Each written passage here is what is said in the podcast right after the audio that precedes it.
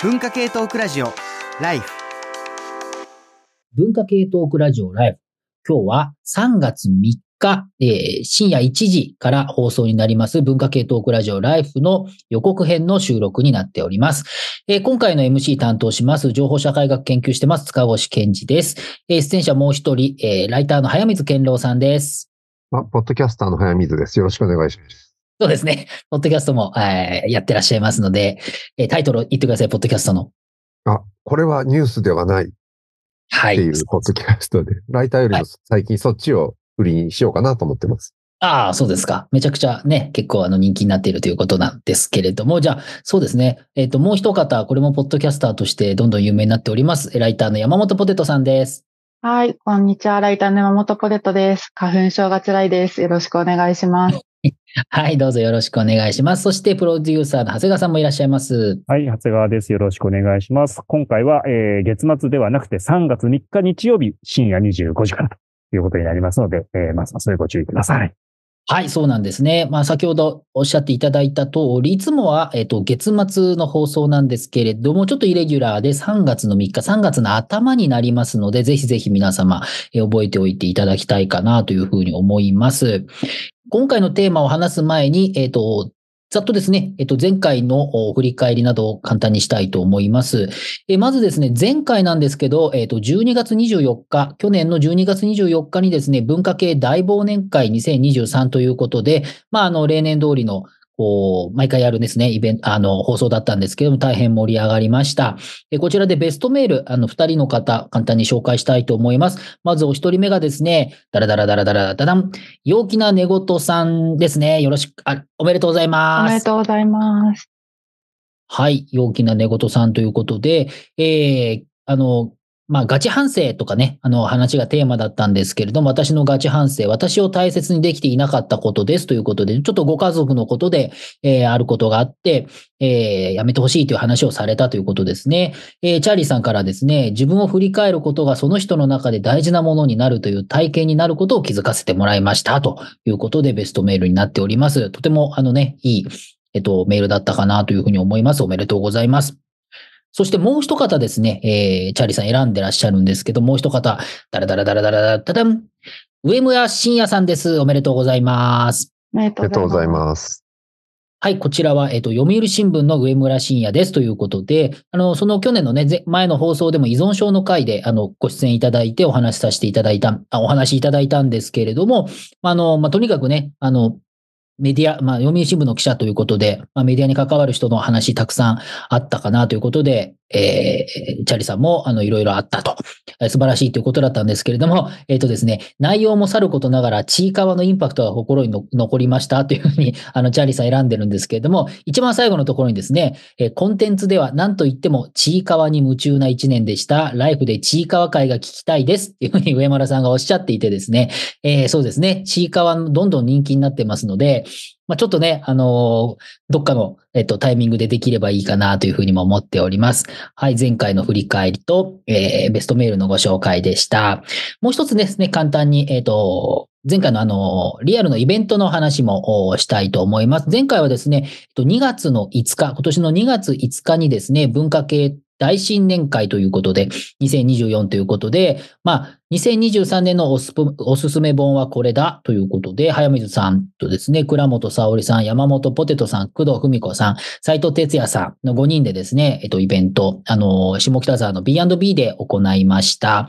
こちらですね、まだ、えっと、3月の5日まで、アーカイブで、えーご視聴可能ですので、えー気になった方、あの、リンク貼ってあると思いますので、PTX のサイトからですね、ぜひ、えー3月5日までアーカイブありますので、見ていただければと思います。毎回ね、非常に盛り上がってですね、今回も盛り上がって、あの、たくさんいろんな本についての興味があるかなと、あの、興味が湧くんじゃないかなというふうに思いますので、ぜひぜひ、えーごご、ご購入いただいて見ていただければというふうに思います。毎年そうだけどさ、すごいお客さんが本買ってくれるんだよね。すごく。本当に、その、あ、おこの話盛り上がったなって本ちゃんと買ってくれて、で、B&B の書店さんも、こんなに本が売れたのは初めてですぐらいのね。その記録的なね、売り上げだったらしいですね。うん。それ、嬉しかったね。どっちも。そうですよね。本当買ってくれたのも、書店員さんがそういうこと言ってくれるのもっていう。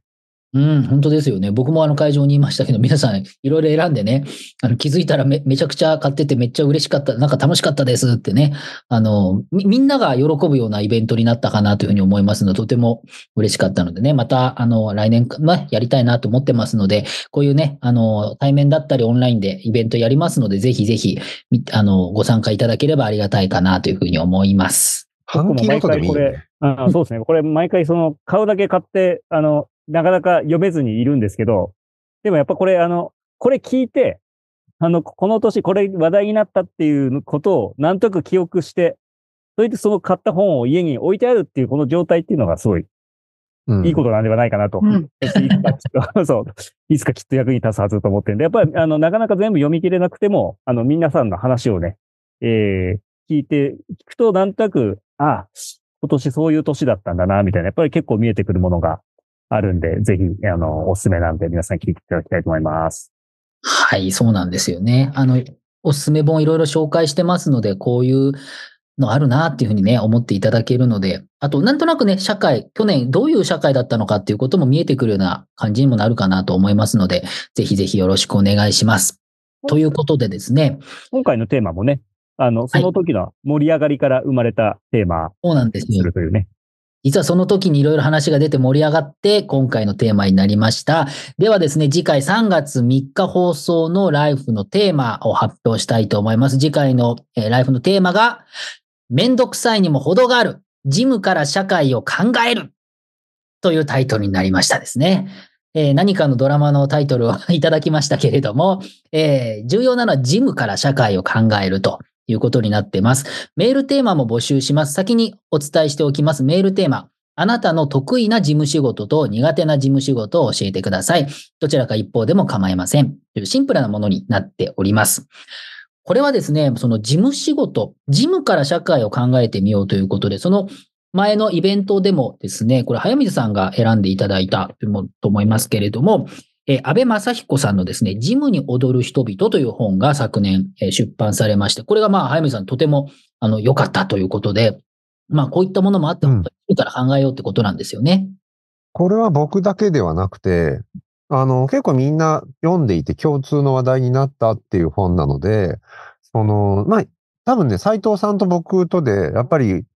あの、ここが面白かったねっていう場所が違うって、結構、この本エッセン集でもあって、なんか人に呼んで、よってね、なんかね、なんかポイントが違うのも、すごいラジオのテーマっぽいなと思ったんですけど、安倍さんってそもそも文学者、文学研究者なんですよ。で、その人が小説論を語るっていうのだったらよくわかるんだけど、え、ジムについてで、このタイトルもすごいいいし、ジムに踊る人々っていう、いわゆる事務作業ってちょっと、なんていうのかな、文学と対比で考えられるものなんだけど、本当にそれだけなのなのかっていうことを問いている、問うている本ではあって、で、みんないろいろポイントがあってね、そもそも僕としては、これ僕今確定申告のシーズンですけど、確定申告関係している職業の人たちには共有できると思うんだけど、いや、めんどくさいにも程があるよ。うん程があるだろうっていうね。僕は苦手なんですよ。で、割と、なんか苦手な人だけで固まって喋っちゃうのもあれだなとは思っているんですけど、今どんどんジムって日常の中でもね、その仕事の中でも皆さん増えてませんかっていうのをちょっと問いかけたいなと思って、ジムについてなんかラジオで話したら面白いんじゃないのっていうきっかけです。そうですよね。あの、これ、ジムって本当に得意な人、苦手な人いっぱい、いろいろいると思うんですね。なんとなく苦手っていう人が多いのかなという気もなんか僕なんかはするんですけれども、ポテトさんはいかがでしょう？ジムって言った時に、こう、自分は得意だとか苦手だとかありますか？なんか私すごく苦手なイメージを持たれがちなんですけれども、意苦手そう。外と、意外と好きで、確定申告ももう初日に出したりしてるんですよね。でも、なんで好きかっていうと、やっぱりジムやるとお得になることが多いじゃないですか。例えば、私の場合は確定申告で、まあ、ちょっと還付金が返ってきたりだとか、請求書を作ると、あの、お金が入ってきたりだとか、なんかそういうジムはすごく好きなんですけど、でもなんか、いろいろ登録しなきゃいけない仕事相手との関係性で、で、なんかすごい書類を書かされるみたいなのは結構辛いなって苦手なジムだなと思って、あとちょっとミスしちゃったりして、相手に迷惑かけちゃったりとかもなんかしてるので、なんか好きなジムと苦手なジムがあるなって、なんかいつも感じてます。なんかあの、その、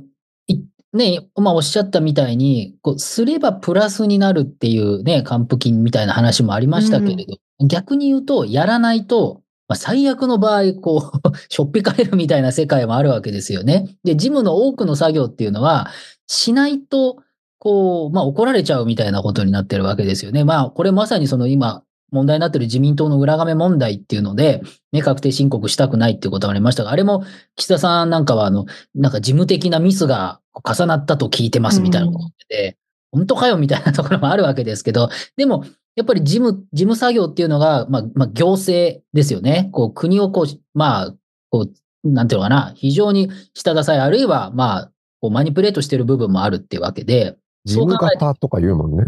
そうそう、事務方っていう言葉は普通に皆さん使ってますよね。っていうことですし、これ、長谷川さんはまあ会社員として、でも、あの、やっぱり事務作業をいっぱいしないといけないと思うんですけど、いかがでしょう、事務については。僕はあの、ポテトさんと逆で割とこう、事務作業とかちゃんとできそうに割と見られるんですけど、めちゃくちゃ苦手で、そもそもなんていうのかな、書類とか、書類はすべてなくしてしまうみたいな。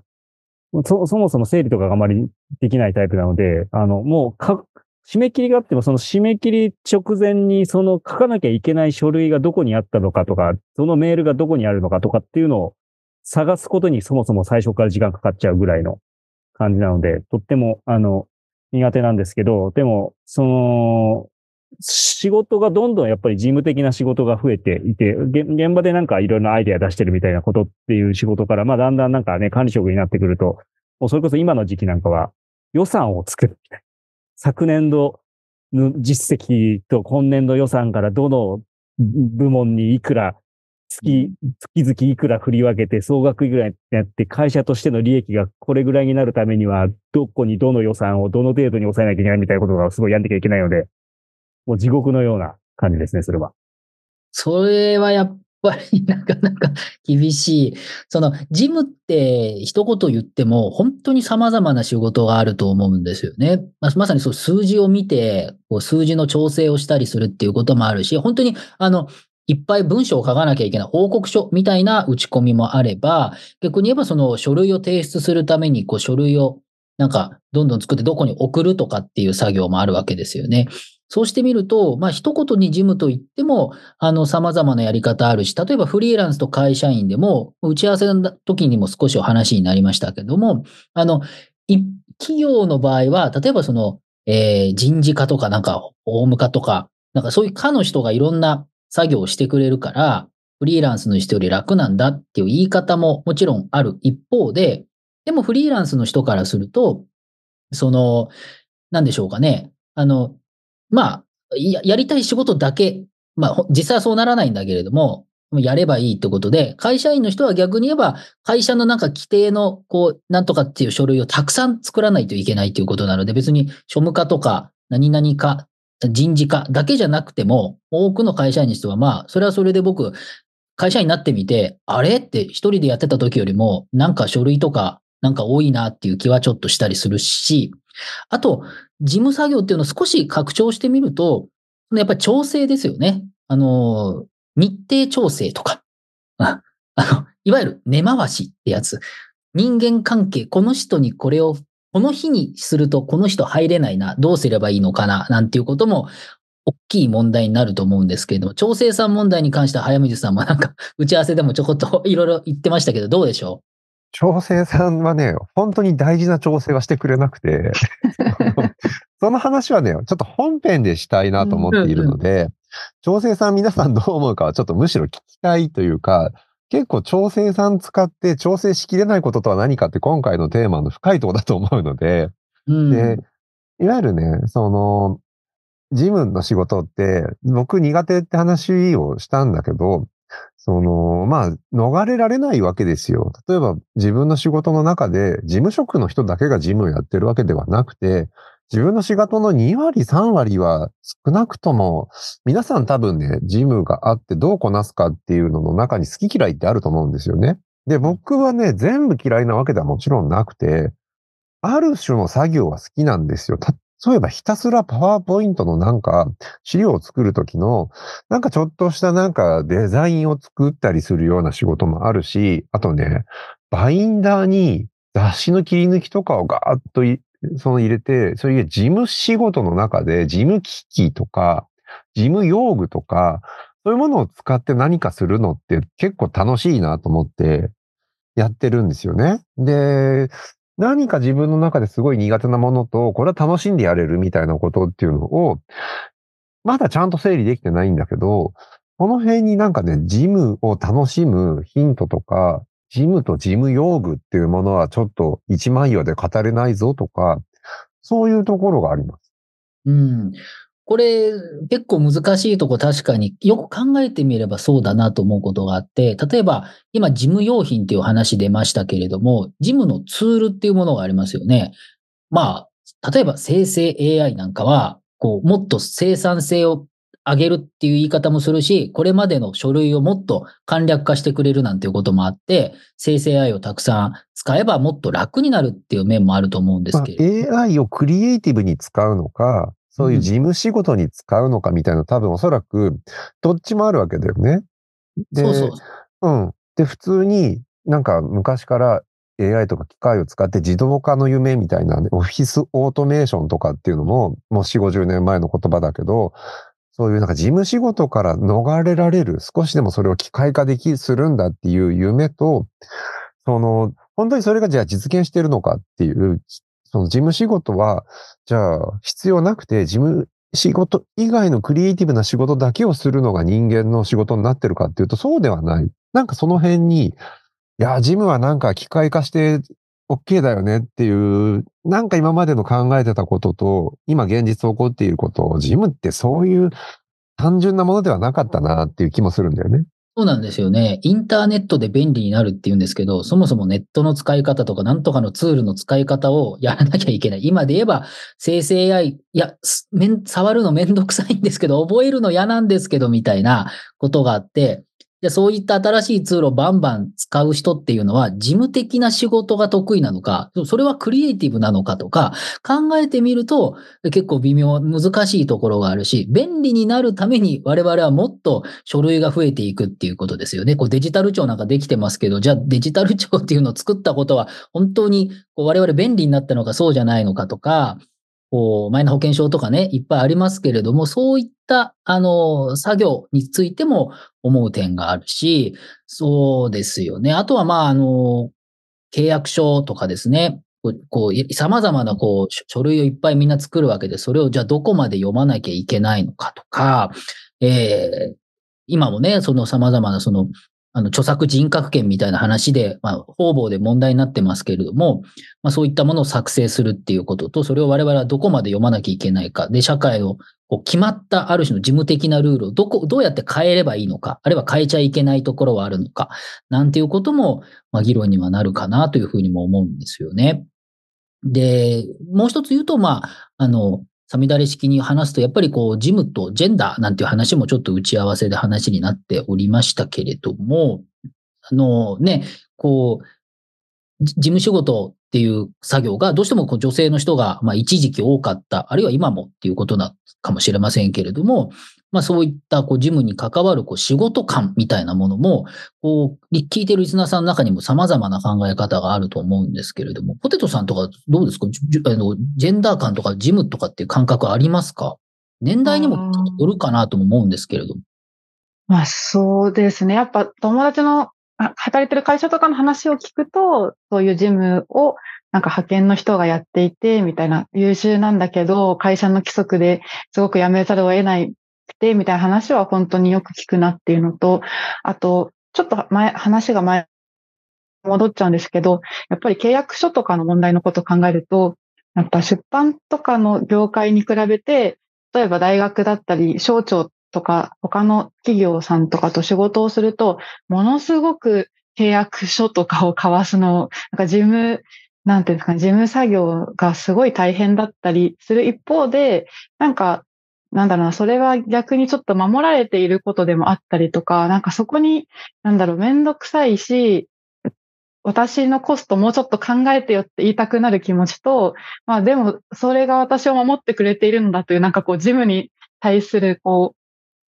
なんかアンバランスな気持ちが結構なんか毎回ある気がしますね。でもやっぱちょっと、なんだろう、無意味なジムみたいなのには、ちょっと怒っちゃう。なんか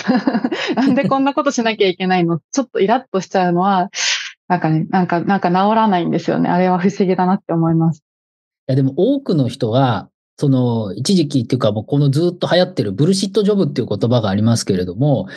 クソどうでもいい仕事っていうことですけど、どうしてもその、事務的な仕事、やっぱ嫌いっていう人もいたりとか、関係もあって、ブルシットだって、まあ思うことも、まあ僕もあったりするけれども、でも他方で、その安倍さんの本とかにも書いてますけど、やっぱり事務仕事に従事してる人はものすごく多いんですよね。20%近くの人が、あの、働いてる中で事務、いわゆる事務職っていうものになってるってことを考えると、いや、でもやっぱり非常に必要になっているし、使い方によっては実はその、ブルシットと言われるものがクリエイティブなものにもなるかもしれないっていう話もあったりするわけで、こう、今ね、この短い時間で いろいろ話すだけでも、山ほど、こう、なんていうんですかね、テーマというか、こう、議題がこう散りばめられているっていうのを、ちょっと今、リスナーの方々にも感じていただければありがたいなというふうに思うんですよね。そういうこともあって、ね、すごい力があるものでもありますね、ジムっていうものが。やっぱりある種の形式みたいなこととかっていうのは、やっぱりそこに整ってないと、やっぱりそれは通らなかったりもするし、会社の中でもやっぱりその、事務的な部分っていうことが、まあ、きちんとできる。あと、それをちゃんと満たしてるかどうかみたいなところって、いうことですごくいろんなものが決まったりもするので、すごくこう、あの、ジムっていうものが持っている力の強さみたいなものっていうのも結構感じたりもするんですよね。そうですよね。これがあの、 bureaucracy っていうね、まあ、まあ、簡単に言えば官僚制っていうことですけれども、かん、まあ、事務の top of top みたいなのがね、あの、事務次官みたいな話がありますけれども、まさにその官僚制度っていうものですけど、これがやっぱ近代社会複雑化する中でものすごい権力を持ったっていう話もあります。これマックス・ウェーバー以降、マックス・ウェーバーなんかもそういう議論してますので、まあそういったあの観点からもやっぱり議論すべき問題だというふうにも思うんですね。まあ、もともとホワイトカラー、その20世紀の半ばぐらいに、あらゆる仕事の中心がホワイトカラー化していく。いわゆるその事務作業イコールホワイトカラーって言って、ほぼ間違いないんですよ。で、これは知的生産でもあるし、その、いや、経営をね、その、例えば、その事務と経営とつながっていて、ちゃんと事務を情報共有とかをしっかりすることで、上から下までちゃんと見えるような経営状況になっていくことで、会社っていうのは経営者たちも、まあ、どんどん新しいこととか、えー、ふくら、あの、なんて、発展するためには、やっぱちゃんとした事務、ホワイトカラーの仕事たちの仕事がすごい大事だと。ただそれを情報共有とかがね、その一番中心だとすると、それをやることがホワイトカラーの仕事、そこがどんどん膨らんでいくのが20世紀。で、そこの中に非効率っていうのが生まれていて、情報共有するっていうのはすごい、19世紀にはなかなか難しかった新しい技術なんだけど、そこが会社の中心になっていくと、それ自体がお金を生まなくなっていったときに、まあ、ブルシットジョブみたいなものっていうのは、あまりにも情報共有とかにその力を入れすぎて、それをやることが目的化してきたみたいな。で、その中で非効率って生まれてきて、じゃあ、なんか今まですごいいいものだと思われていたホワイトカラー中心の社会っていうのの、なんか、もう次の段階みたいなものが見えて結構経つんですよね。で、うん、まあそれをちゃんと、だけど言語化するの難しくて、なんか、ジムって言った場合に広がるイメージがあるんだけど、まあ20世紀半ば以降のホワイトカラー中心の仕事の中で、まあその時代もちょっともうなんか、今までとは違う形になろうとしてるのかなってみたいな、ちょっと対極的な目線でジムを見ることもできるなっていう。そうなんですね。いや、そう、だからやっぱりこう、ジムっていうものが結局我々こうどこに連れてっていくのかっていうのが、こう、こう見えてくるような、まだ見えてこないような、我々自身もこういろんな論点があるので、手触りはあるので、これね、ぜひ本放送でいろんなあの人から話を聞いて、もちろんリスナーさんからのいろんなあの話も聞きながらですね、これみんなでちょっと見ていきたいというふうに思うんですよね。ということなので、もう一度、えっ、ー、と、メールテーマ、言います。メールテーマがですね、あなたの得意な事務仕事と苦手な事務仕事を教えてください。どちらか一方でも構いませんということでね、こういったものは得意だけど苦手だとかね、まあなんかエピソードがあったりとか、あの、この予告編聞いていただいて何か思うことがあったりとか、あればぜひぜひ書いていただきたいかなというふうに思います。えー今回のライフがですね、めんどくさいにも程がある。事務から社会を考えるというテーマでして、えーと、メールがですね、life.tbs.co.jp、life.tbs.co.jp まで送っていただければ幸いです。3月3日日曜日の深夜1時からの放送になりますということなんですが、えっ、と、ポテトさん、えっ、と、告知あってあればお願いいたします。はい。えーまず、毎週木曜日午前中に、工藤文子と山本ポテトの働き者ラジオを、あの、この文化系トークラジオライフの番外編ポッドキャストとして配信しております。えっと、またもう一つ告知としては、えっと、現在、バリューブックスさんが古本買取キャンペーンを実施中で、えバリューブックスさんに古本買取を申し込む際に、えキャンペーンコード LIFE2312 を入力していただくと、送料無料、無料クーポンとなんと、働き者ラジオ特製トートバッグがもらえます。で、この冬一番のおしゃれアイテムとして話題ですので、ぜひ皆さんチェックしてください。で、これは2024年2月29日のお申し込み分までが対象ですので、締め切り間近ですので、まだの方はぜひよろしくお願いします。はい。ありがとうございます。働き者ラジオの二人は割とね、二人ともすごくこう、事務処理能力も高いというか、あの、ちょっとやいやでもポッドキャストのことでね、やりとりしててもね、すごくあの、